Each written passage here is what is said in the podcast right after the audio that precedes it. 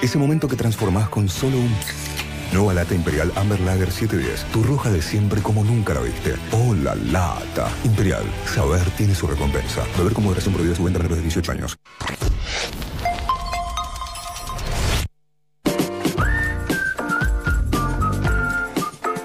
Bienvenidos a los de las 8 de la mañana, este mundo tan curioso, tan extraño, tan convulsionado, por lo menos en los Estados Unidos, con una elección que está totalmente abierta y que no sabemos bien cuánto podrá tardar en definirse, de donde hay acusaciones gravísimas y total y completamente infundadas, sobre todo de Donald Trump, de que los demócratas le pueden querer robar la elección.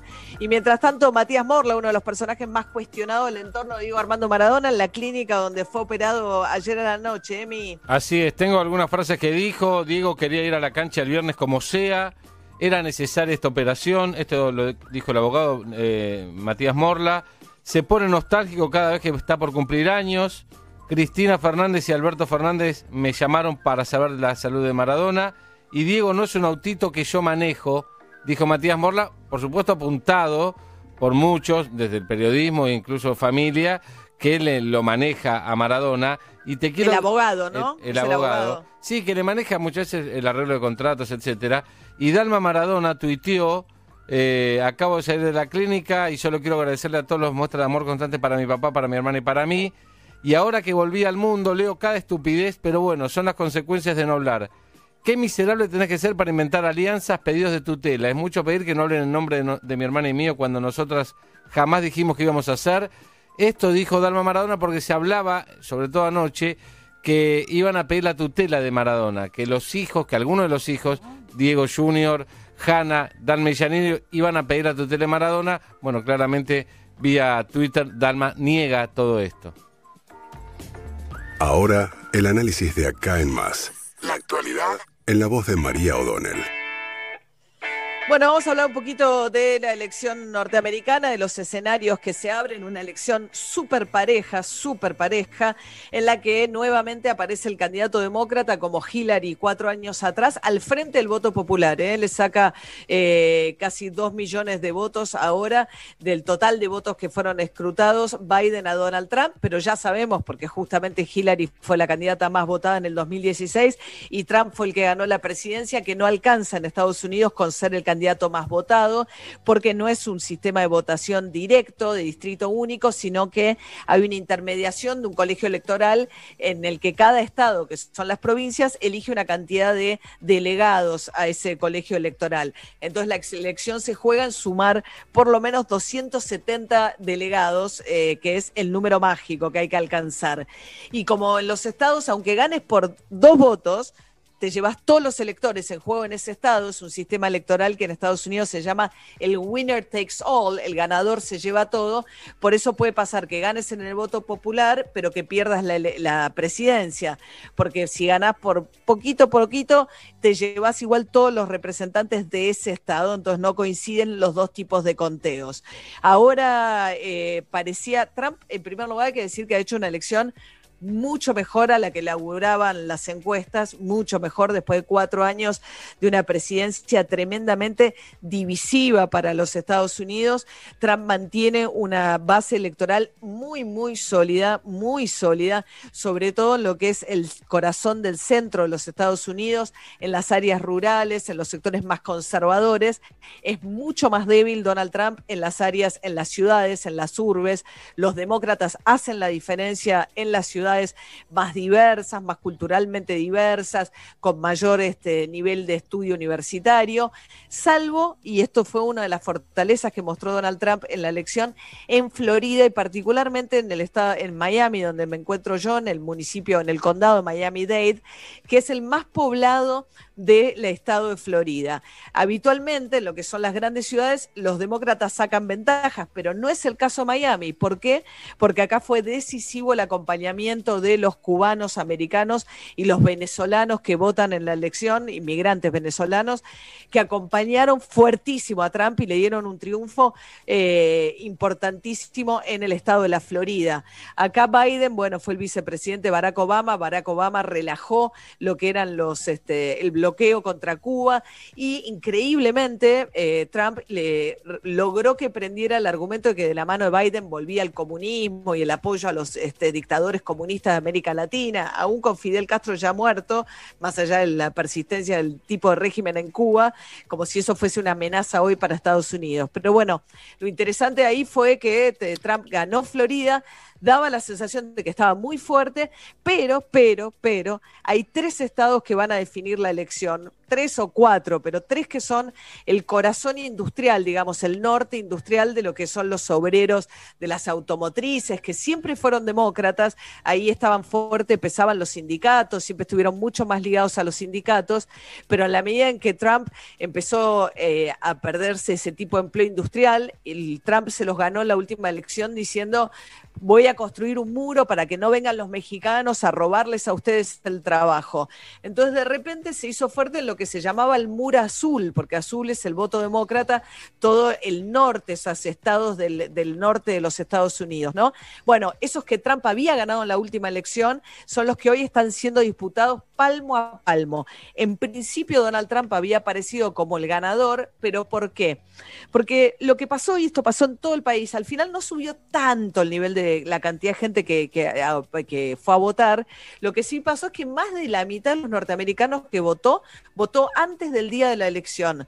Eh, y los que votaron antes del día de la elección, por correo, a través del mail, con voto anticipado, ¿por qué? Bueno, se supone son, y se demostró en los estados que ya cerraron el escrutinio que son mayoritariamente demócratas, también porque los demócratas son más conscientes del peligro del coronavirus. Eh, Donald Trump ha sido un manejo totalmente irresponsable de la crisis del coronavirus, entonces hubo los republicanos, se presentaron mucho más a votar en el día de ayer. Estos tres estados que pueden definir la votación, Wisconsin, Michigan y Pensilvania, por sus leyes, porque cada estado tiene su ley de cómo cuentan los votos, primero cuentan los votos del día de la elección. Y recién ahí empiezan a contar los votos que les fueron llegando. Hay otros estados que no, que a medida que van llegando los votos los van contando, entonces es más rápido el proceso. Pero esto además, por la particularidad que les contaba antes, hizo que los votos que se cargaran primero en estos tres estados son votos mayoritariamente republicanos. Entonces la esperanza de Biden es dar vuelta a alguno de estos tres estados. Está en juego también Arizona, que podría dar vuelta. Hasta ahora Biden no dio vuelta a ninguno de los estados estados que ganó Trump en la elección pasada y si quiere ganar la presidencia necesita dar vuelta a alguno de estos estados. Entonces, todos los ojos puestos en estos estados, Biden, por supuesto, ha dicho que la elección no termina hasta que no se haya contado el último voto. En el caso de Pensilvania, dice que eso podría durar hasta el viernes, pero en el medio de una manera muy de lo que es su marca y sello divisiva, Donald Trump apareció y dijo falsamente en la Casa Blanca a las 2 de la mañana, acá hay un fraude, eh, no pueden seguir contando votos, como si hubiese votos nuevos, son todos votos que se eh, entregaron en fecha, en tiempo y en forma, y lo que hay que hacer es contarlos. Lo que dijo eh, Donald Trump es, ahí viene un fraude, nos quieren privar de nuestros derechos, todo lo contrario, privar de sus derechos sería no contarle los votos a quienes votaron como corresponde. Incluso fue curioso porque Mike Pence, el vicepresidente de Donald Trump, apareció de madrugada con Trump en la en la Casa Blanca y dijo como que matizó muchísimo lo que había dicho Trump. Dijo, bueno, mientras siguen contando los votos, nosotros queremos proteger la identidad de la elección, pero estamos camino a la victoria. No dijo, ya ganamos. Bueno, y acá ayer la jornada fue muy tranquila, afortunadamente no hubo ningún problema, pero el propio Trump, primero la pregunta es, si pierde, ¿va a aceptar que perdió? Ya dijo que va a ir a la corte a pedir que paren de contar. Entonces, por un lado va a intentar evitar que sigan contando votos, por otro lado, dijo una cosa que es totalmente falsa, que es que ya ganó y que puede haber fraude, él que es el encargado de la elección. Y por último, la pregunta es, ¿qué va a pasar estos días? ¿Qué va a pasar en las calles estos días? Y en caso de que finalmente Biden haya ganado, ¿estará dispuesto a aceptarlo eh, Donald Trump? Estados Unidos está entrando en un terreno completamente desconocido en un país que, como lo acaba de demostrar esta elección, está profundamente dividido.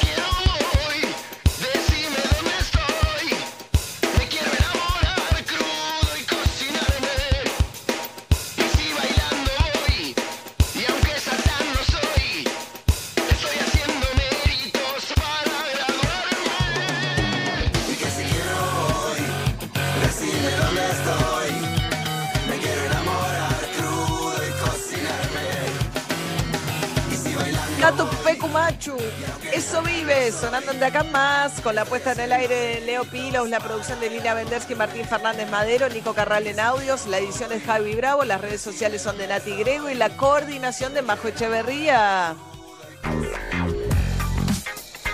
8 y 14 de la mañana, perdió River feo, ¿eh? tanto que venía Cocorito, lo bien que me va en la Copa Libertadores, debutó en la Copa de la Liga y dale, sí, te va bien, sí, ganás todo, ganás todo, pero mira, Banfield te puso tres goles. la, impunidad, la impunidad de O'Donnell desde Miami, matando todo lo que es deportivo, es genial. Sí, perdió bien River, ¿eh? nada que discutir, ganó bien Banfield 3 a 1, lo dio vuelta, un equipo muy joven, veremos si, si continúa de esta manera Banfield.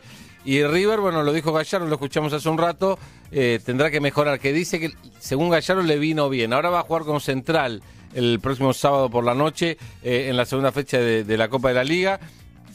Y quiero contarte, María, que hay unas novedades que tienen que ver con los periodistas, porque te acordás que la primera fecha hubo cierta queja y yo te comentaba que solamente podía entrar la televisión, los que hacían la televisión oficial. A propósito de eso, hasta el momento, hoy miércoles, el, fin de semana, seis partidos se verán por TNT Sports y seis partidos por Fox Sports Premium. Pero a partir de ahora ya fue aprobado por la Liga Profesional, por la Copa de la Liga. Eh, la prensa escrita van a entrar 10 medios en total, uno por medio escrito. La prensa oral, las radios, van a entrar tres por medios, 10 medios en total, es decir, relator, comentarista y un asistente técnico. Y habrá un fotógrafo por medio. En total son 40 personas de prensa que podrán ingresar a la cancha. Recordemos que la primera fecha no, lo hizo, no se hizo, así que bueno, me parece que se está mejorando eso, obviamente con los protocolos y el distanciamiento, ¿no? Bien, bueno, y ayer hablábamos acerca de qué pasará si efectivamente la Argentina eh, ya avanza con el acuerdo con la vacuna rusa, que parece que sí va a contar con 12 millones y medio de vacunas por dos, porque es por dos dosis. ¿A quiénes se las van a dar? A mí me parece súper interesante, pues Alvarez, el ministro de Ciencia, dijo que hay 5 millones de mayores de 65 años, se supone población de riesgo, 4 millones de diabéticos, atenti con esto que es un factor de riesgo importante. Y después tenés a los personal de salud y personal de seguridad. Ya dijo Baradel, Roberto Baradel, que quiere que los docentes formen parte de ese grupo. Yo creo que es clave, Juli, poder avanzar con la vacunación de docentes para poder acelerar la revinculación física con las escuelas de los chicos en la provincia de Buenos Aires y en todo el país, ¿no? Hay países que ya eh, sí o sí tienen previsto a los docentes en su grupo prioritario para la vacuna. En Argentina en algún momento se habló, como decís, eh, Baradel, el titular de SUTEBA, pidió que esto se tuviera en cuenta para avanzar, sobre todo porque en los estudios internacionales que se han hecho eh, se demostró que en general cuando hay contagio en las escuelas, cosa que sucede muy poco, el contagio es a través del docente, del adulto y no de los chicos, con lo cual ahí se podría crear eh, cierta protección. Pero en relación a esto que venimos hablando, empieza a haber una revinculación para los alumnos del conurbano, algo que no estaba pasando. Podrían empezar a volver alumnos del último año de la primaria y del último año de la secundaria a partir del lunes que viene en algunos partidos como Avellaneda, Lanús, Lomas de Zamora, San Isidro, Vicente López, San Fernando, entre otros partidos. Hasta ahora los alumnos de provincia que habían se habían acercado en estas actividades que no son eh, educativas, sino que son recreativas, de revinculación, sociales, habían sido 6.500, pero en ninguna localidad de Lamba, de, digamos, en la parte de Lamba que pertenece, en el conurbano, básicamente. Bueno, ahora esto podría revertirse a partir de la semana que viene, ya están los colegios privados tramitando sus autorizaciones, siempre como ocurre en la ciudad y en otros lugares de la provincia, en grupos de a 10, preferentemente al aire libre, manteniendo todos los protocolos y en principio, por supuesto, esto es voluntario y no más de eh, dos horas en cada uno de esos encuentros. Sería un avance hacia esa presencialidad que igual está muy lejos de ser generalizada. En la provincia de Buenos Aires este dato, 6.500 chicos volvieron a cierta vinculación y hay 5,2 millones de alumnos, o sea, es un universo enorme. Ah, hay más alumnos en la provincia de Buenos Aires que habitantes en la ciudad de Buenos Aires. hoy, hoy se reúne el Consejo Federal de Educación, ¿no? Veremos si empiezan a tratar de encontrar un consenso alrededor de la fecha de inicio de clases, que la ciudad de Buenos Aires ya dijo que es el 17 de febrero y que Trota dijo el ministro de Educación de la Nación que le parecía que bueno, que convenía coordinar, que no se podía cortar solo de esa manera. El distrito de la ciudad. Bueno, vamos a hablar con Alfredo un poquito del tema precios, ¿eh? porque viene caliente el tema precios de alimentos, ¿no? Y ahí que hay mucha puja por el programa de precios cuidados.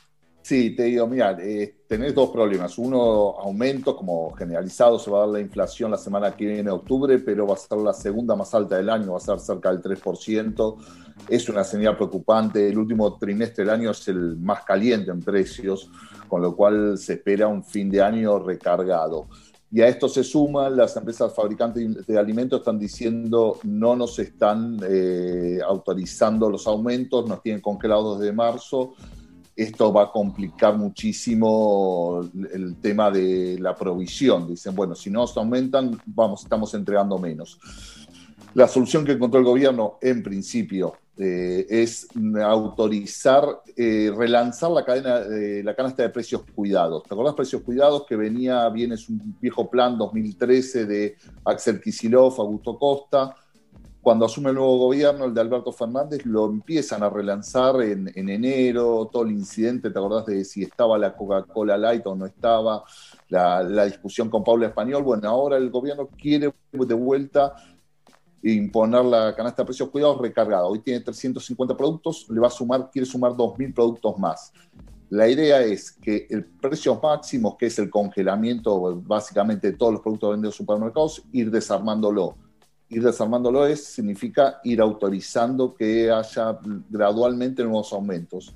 Va a comenzar con los productos considerados como suntuarios o premium. Son los primeros que se van a, van a, ver reflejados aumentos en los supermercados Hoy ya los aumentos están llegando a los chinos, a los almacenes que están medio controlados. Pero en los super, en las grandes cadenas, es más difícil encontrar aumentos. Está más o menos cumpliéndose el congelamiento. A partir de esta semana, la próxima, vas, a ver que se va, empieza a descongelar, con, en teoría, con los productos más caros.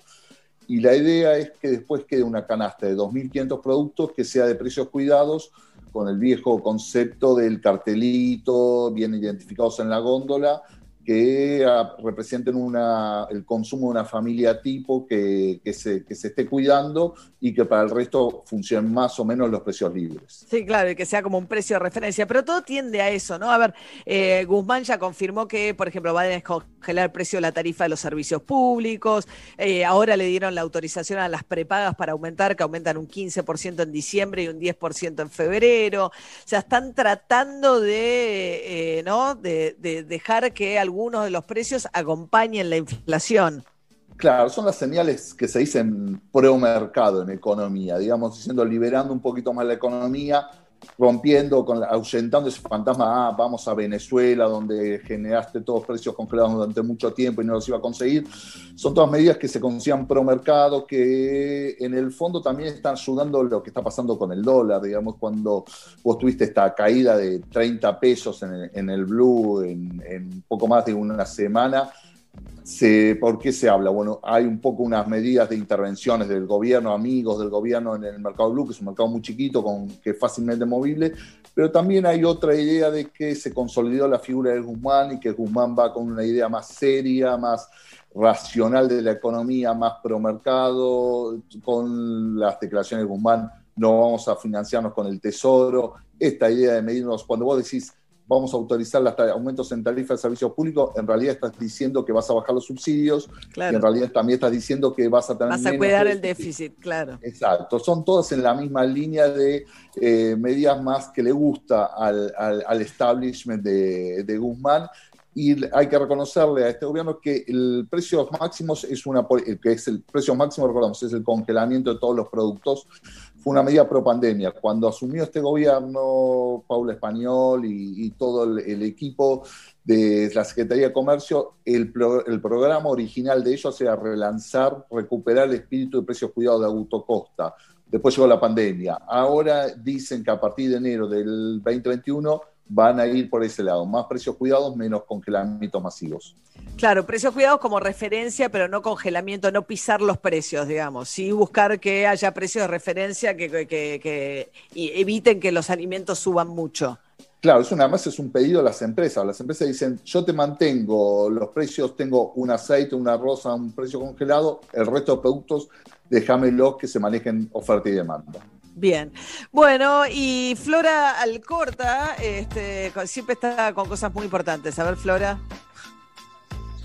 Estoy con eh, una nota que cumplió 20 años que hizo Jimena Cerunic en Cuba al Diego, ya que estamos hablando tanto del Diego eh, esta semana. Eh, la recordaron en estos días en la televisión, exactamente ayer, y se mandó un blooper. Viste que hay que tener cuidado cuando estás microfonada, microfonade al aire. Se mandó un blooper Jimena cuando dieron play a la nota pensando que ella no seguía con el micrófono prendido. A ver qué pasaba cuando veían un recital de Rodrigo en Cuba, Jimena y el Diego. Juro que no me lo garché. Me encanta Rodrigo. pedo, no, juro que no me lo garché. No. Bien, quédate. Juro que no me lo garché de pedo. Me gusta el de pedo, porque es como, y se ve que bebí, bebí, bebí ahí en Cuba. Sí, ¿no? Porque el de pedo, el de pedo da como. Sí, que estuvo cerca, que fue, una cosa palo, fue una cosa. Sí, vos la ves ahí, a ella tiene unos 20 años y el Diego está en un momento de, viste, cuando viene de tener el, el mechón rubio jugando en Boca a fines de los 90, está todavía, está muy chongo el Diego ahí. ahí. Está muy chongo. Pero tuvo 80 vidas el Diego, ¿eh? Pero pienso también todos nuestros ídolos, o sea, nuestros ídolos más populares han tenido, bueno, ahora Charlie García, ¿no? Que cumplió 70, el Diego cumplió 60, pero los dos han tenido 80 vidas cada uno, más o menos. Ojalá que Diego eh, esta vez se encare, ¿no? Venimos charlando de temprano, hablamos a las seis y pico de la mañana con Dani Arcucci, que nos decía algo que para mí es muy cierto, ¿no? Esta idea de decir, bueno, dejemos de hacer de cuenta todos que no vemos lo que realmente le pasa a Diego. Dice, no es importante que Diego hoy esté dirigiendo gimnasia tendría que estar curándose sus adicciones y tratando de ocuparse su salud, su salud mental, y, no hagamos de cuenta que es el director técnico de gimnasia, porque no es el técnico de gimnasia. Y no, es sí, sí, al hombre y no al ídolo. No, está claro. Después a él también le cuesta cuando no hay cuando no hay muestras de, cariño hacia él, ¿no? Cuando él está solo también le, le, cuesta eso, porque vive de eso hace cuántos años, desde que tiene 18, entonces eh, también es una cuestión. Pero nosotros los periodistas tenemos que, y en general, tenemos que hablar de eso, ¿no? Decir la verdad de lo que estamos viendo sin temer a lo que pase con Maradona. Eh, no, no, no, dirige el equipo, él va, te lo conté, o es lo que hablamos en estos días, anímicamente es una cosa, pero tácticamente no dirige al equipo, eh, hay veces que se lo obliga o le obligamos de este lugar a que esté, que esté, y él la verdad no sé si está eh, anímicamente y de salud para hacerlo. Sí, claro, sí. Y todos pienso, porque es como que hacemos de cuenta, ah, el Diego, el Diego, el Diego, ¿viste? Sí, bueno, no, no, no te metas con el Diego. Sí, decir la verdad, viste, ay, qué lindo homenaje que le hicieron porque cumplió 60. Estaba roto, era una persona que balbuceaba, apenas caminaba, era todo, viste, Tinelli abrazándolo, era toda una cosa espantosa, ¿saben? Que Un circo horrible. Un circo horrible, ¿saben? Que necesita ayuda, ¿no? Que lo estén aplaudiendo como si nadie viera lo que en realidad está viendo delante de los ojos de todo el mundo, ¿no? Tal cual, tal cual. Bien, 8 y 27 de la mañana.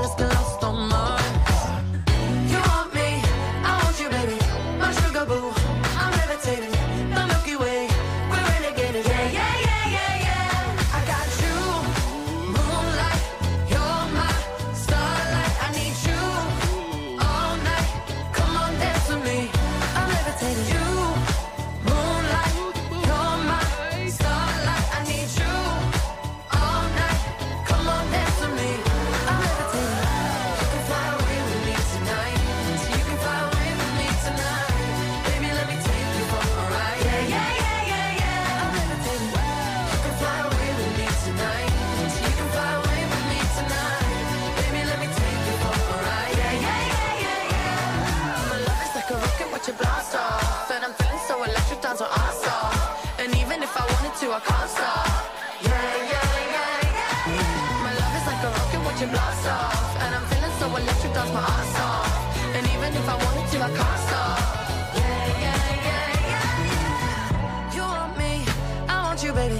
My sugar boo, I'm levitating. The Milky Way, we're renegading. I got you, moonlight. You're my starlight. I need you all night baby.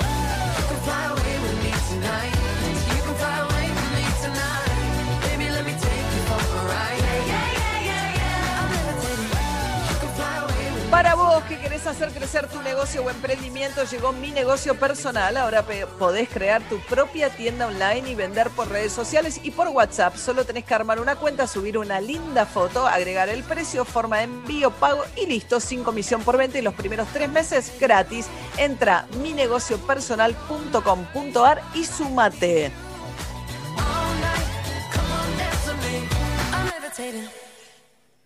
Bueno, una mañana súper cargada de información. ¿eh? Tenemos el tema de las elecciones en los Estados Unidos, venimos siguiendo todo el tema de Maradona, la economía, por suerte dando respiro el tema del dólar, pero además la cuestión judicial. Eh, se reavivó toda la discusión de los temas judiciales a partir del fallo de la Corte Suprema de Justicia ayer eh, sobre dos camaristas que en parte convalidó el criterio del Gobierno Nacional, del Poder Ejecutivo, de que aunque los traslade el Consejo de la Magistratura, igual necesitan un nuevo nuevo acuerdo del Senado. Está en línea la ministra de Justicia y Derechos Humanos, Marcela Lozardo. ¿Qué tal, Marcela? Buen día. Hola, María, ¿cómo estás? ¿Bien? Muy bien. Bien, bien. ¿Cómo están ustedes? Bueno, Bien, bueno, es discutible, digamos, en parte para mí, creo yo, le da la razón al gobierno, al Poder Ejecutivo el fallo de ayer, no, no, no totalmente. Bueno, a ver, más que darle la razón al gobierno, yo primero quiero aclarar, le dan la razón al Estado de Derecho, ¿no? Eh, nos da la razón en el sentido cierto y nos reafirma nuestro criterio que los jueces no pueden ser trasladados eh, a dedo y esos traslados no pueden ser en forma definitiva y son temporarios. Esto, eh, ¿por qué? Porque viene a reafirmar el argumento constitucional de que eh, para nombrar a un juez hay que pasar por el proceso constitucional, que todos sabemos cuál es, el examen, el concurso, el, o sea, el Consejo de la Magistratura, el acuerdo del Senado, el Ejecutivo, el Ejecutivo. Entonces, esto es lo que nosotros veníamos planteando y en esto sí nos reafirma nuestra posición. ¿Por qué? Porque nosotros decíamos, estos traslados no son definitivos, estos traslados son provisorios y faltan acuerdos. Entonces, sí, ¿por qué? Porque la, el, ¿qué hace la Corte? La Corte empieza a decir, esto es, es un acto complejo, interpoderes. En los cuatro votos se está estableciendo el mismo pensamiento. Solo pueden ser nombrados por consenso con intervención del Senado y del Ejecutivo. Y fija que los traslados no son definitivos. Sí, hoy hablábamos con Hugo Alconada, perdón, ¿no, ministra? Que ah. decía, de alguna manera equipara el traslado a una suplencia, una subrogancia, digamos. Lo que plantea es, el, le dice al Consejo de la Magistratura que puede hacer traslados, pero que son provisorios, digamos, que después hay que hacer un nombramiento con la intervención del Senado, ¿no? Pero mientras tanto, a Brugli y Bertuzzi les dice que los devuelve al, al, a la Cámara, a la cámara eh, Federal. Bueno, lo que pasa que en el sentido, es verdad, pero a ver, eh, lo que hace la Corte es decir, bueno, estos traslados son provisorios, no son definitivos. ¿Qué hay que hacer? Hay que llamar a concurso. Entonces tienen que volver a el lugar donde se encontraban, presentarse un concurso, porque no nos olvidemos que en el periodo en que fueron trasladados estas personas, se pudo haber llamado un concurso, y había gente que se presentaba a los concursos. Entonces se salteó, se pasó por arriba el sistema constitucional. Y esto es una realidad. Entonces se pasó. Ahora, ¿qué es lo que plantea la Corte? La Corte está diciendo, eh, las subrogancias pueden existir, porque eh, los traslados pueden existir, pero no en forma definitiva, porque si nosotros hacemos que los traslados sean en forma definitiva, estaríamos abriendo una puerta que no es constitucional, por supuesto, una puerta de nombramiento, porque entonces, ¿qué tendríamos? Doble vía. Una vía que es el nombramiento por concurso, constitucional y otra vía que sería el traslado que lo transforma en definitivo. Entonces, Pero hubo traslados con todos los gobiernos, no es que Macri, el gobierno de Macri inventó los traslados, había habido traslados antes en los gobiernos de Cristina Kirchner también. Sí, sí, pero a ver, nosotros estamos empeñados en un cambio profundo y la verdad que debemos superar una larga historia de discrecionalismo y a eso venimos. También venimos a superar la manipulación de las instituciones y nosotros tenemos que ir consolidando una nueva normalidad. Por eso, cada paso que vamos dando, ya sea el planteo de la reforma, ya sea este, las distintas cuestiones que se van planteando, tiene, un respeto a la institucionalidad. Y esto tiene mucho que ver. Pero, ministra, el problema ahí... de los jueces, sí. El problema ahí, para que eso se, se, entienda de esa manera, es que justo son los jueces que intervienen en causa de Cristina Fernández Kirchner, lo cual lleva todo ante a, mirarlo como represalias puntuales contra determinados jueces. No, esto, esto siempre se está planteando como que tiene que ver con Cristina Fernández Kirchner. Y esto no tiene que ver con Cristina Fernández Kirchner. Esto tiene que ver con un Estado de Derecho y volver a poner eh, las cosas en su lugar. O sea, pero había habido 10 jueces que tuvieron, que fueron, pero, pero los 10 jueces que habían sido objetados por haber sido trasladados en la época de Macri, solo tres que intervinieron en las causas de Cristina Kirchner quedaron en el limbo. Pero a ver, María, estos tres jueces no fueron al Senado. Esos jueces hicieron un planteo que es diferente. Estos jueces no se presentaron al Senado si quieren. Estos jueces fueron a decir, no, yo soy juez como si fuera por concurso. Es una situación completamente distinta. Bueno, pero ya sabían que no se las iban a aprobar el pliego. Yo no sé, no me parece bien la actitud esa tampoco, pero creo que pasaba por otro lado. Yo no, no, no coincido. Yo creo que ahí estamos como desviando estamos este, eh, eh, eh, desviando el, el, tema. Yo creo que nosotros donde nos tenemos que, que, que, que, afirmar es justamente en este cambio de que se respeten las instituciones y que se respeten los principios constitucionales y se respete el proceso constitucional. No nos parece bien, no nos parece bien que si tenemos un sistema de concursos estemos salteando el sistema de los concursos. Porque entonces, ¿para qué? Entonces cambiemos todo. Entonces, hagamos una doble vía. Vamos trasladando, se van quedando, se van quedando y los nombramos jueces. pero bueno, insisto, era una práctica de gobiernos y gobiernos. Digo, está bien que se clarifique. Bueno, pero eh, la Corte también explicó algo que fue, creo que en el fallo de minoría Rosenkrantz, donde eh, y le planteó algo así, porque es muy largo el fallo, yo fui leyéndolo, que él planteó que esto se hizo toda la vida, creo que hay, un planteo como que esto se hizo toda la vida, que coincide un poco con lo que vos decís, María. Sí, es verdad, esto se hizo mm. toda la vida, pero también plantea las prácticas eh, inconstitucionales no pueden generar derechos. O sea, que si Ahora, ustedes... toda la vida no quiere decir que se esté bien. Y por otro lado, tampoco se afecta la inamovilidad, ni tampoco se afecta, como se plantea desde algún lugar, la independencia, que es lo que ellos planteaban también, porque en el cargo en que uno es designado y uno concursa de acuerdo al proceso constitucional, va a haber garantía de inamovilidad. Mm. Ahora, ministra, cuando la Corte decide tomar este tema, que fue un planteo que le llevaron los propios camaristas Brugli y Bertuzzi a la Corte, eh, Alberto Fernández dijo, es una barbaridad, que cómo podía ser, que la Corte, que ni un estudiante de Derecho este, hubiese aceptado un recurso de ese tipo, y ahora resulta que el fallo lo, ponderan. Es raro. No, no, no, no, A ver, son dos cosas distintas. A ver, eh, uno puede uno, nosotros aceptamos diversas opiniones. Ahora es verdad, a nosotros por ahí nos sorprendió el persaltum, el, el tomar el persaltum, porque esto venía desarrollándose en los pasos eh, eh, de la justicia. Primera instancia y en segunda instancia toman el persaltum. Eso es un tema. Ahora, no es que ahora uno pondera el fallo, uno ve que es un fallo que la estructura del fallo es conforme a, a, a entender que nuestro planteo tenemos la cuota de razón y tenemos la cuota de razón porque porque dijimos no son mm. eh, no son este son transitorios no son, son no son permanentes. Entonces ese es el punto donde me parece que tenemos que entender que que se puede trasladar no se dice que no se puede trasladar. Es más uno puede trasladar por por, por cuestiones de, de, de funcionamiento como las subrogancias existe la ley de subrogancias. Incluso la corte dice bueno dicten un dicten una ley resuelvan este tema de alguna manera porque entonces sí vamos ah, colocando, vamos colo perdóname María Sol, vamos colocando jueces a dedo, esto es una realidad y esto es lo que no puede ocurrir, porque sabemos que se van colocando jueces a dedo, entonces dijimos, bueno, no es así, punto. Y la Corte en eso, por eso digo que el fallo reafirma el criterio de que los jueces no pueden ser trasladados a dedo y que sería mucho más cómodo para un gobierno, el gobierno de turno, trasladar a dedo y cambiar los jueces de las causas. Y nosotros mismos vamos a ponernos, nos ponemos una limitación, porque si no, no si no estaríamos diciendo que no está bien. Vamos a trasladar, y esto es lo que el presidente no quiere. Mm. Sí. Ahora, ministra, una pregunta que tiene que ver con el jefe de los fiscales, ¿no? Rafeca se supone además que va a tener cada vez más poder el jefe de los fiscales, pues, pues, iríamos a un sistema acusatorio con más protagonismo de los fiscales. Eh, parece que el gobierno tenía un candidato, lo presentó Alberto Fernández, que es el juez federal Daniel Rafecas. Lilita Carrió lo apoyó y parece que ahora, porque cuenta con el apoyo de Lilita Carrió, no lo quiere el kirchnerismo en el Senado. Estoy un poco perdida. No, no, sí, sí, sí, está, no. no, perdida no quiere decir que está perdida. no, no es Desconcertada, digamos. Sí, desconcertada. No, no, no, no. Eh, acá estamos confundiendo, me parece, algunos temas y es lógico que se aclaren. Eh, el presidente envió una propuesta para que sea evaluada por el Senado, que es el candidato, Daniel Raficas, y es el candidato del presidente de para que se evalúe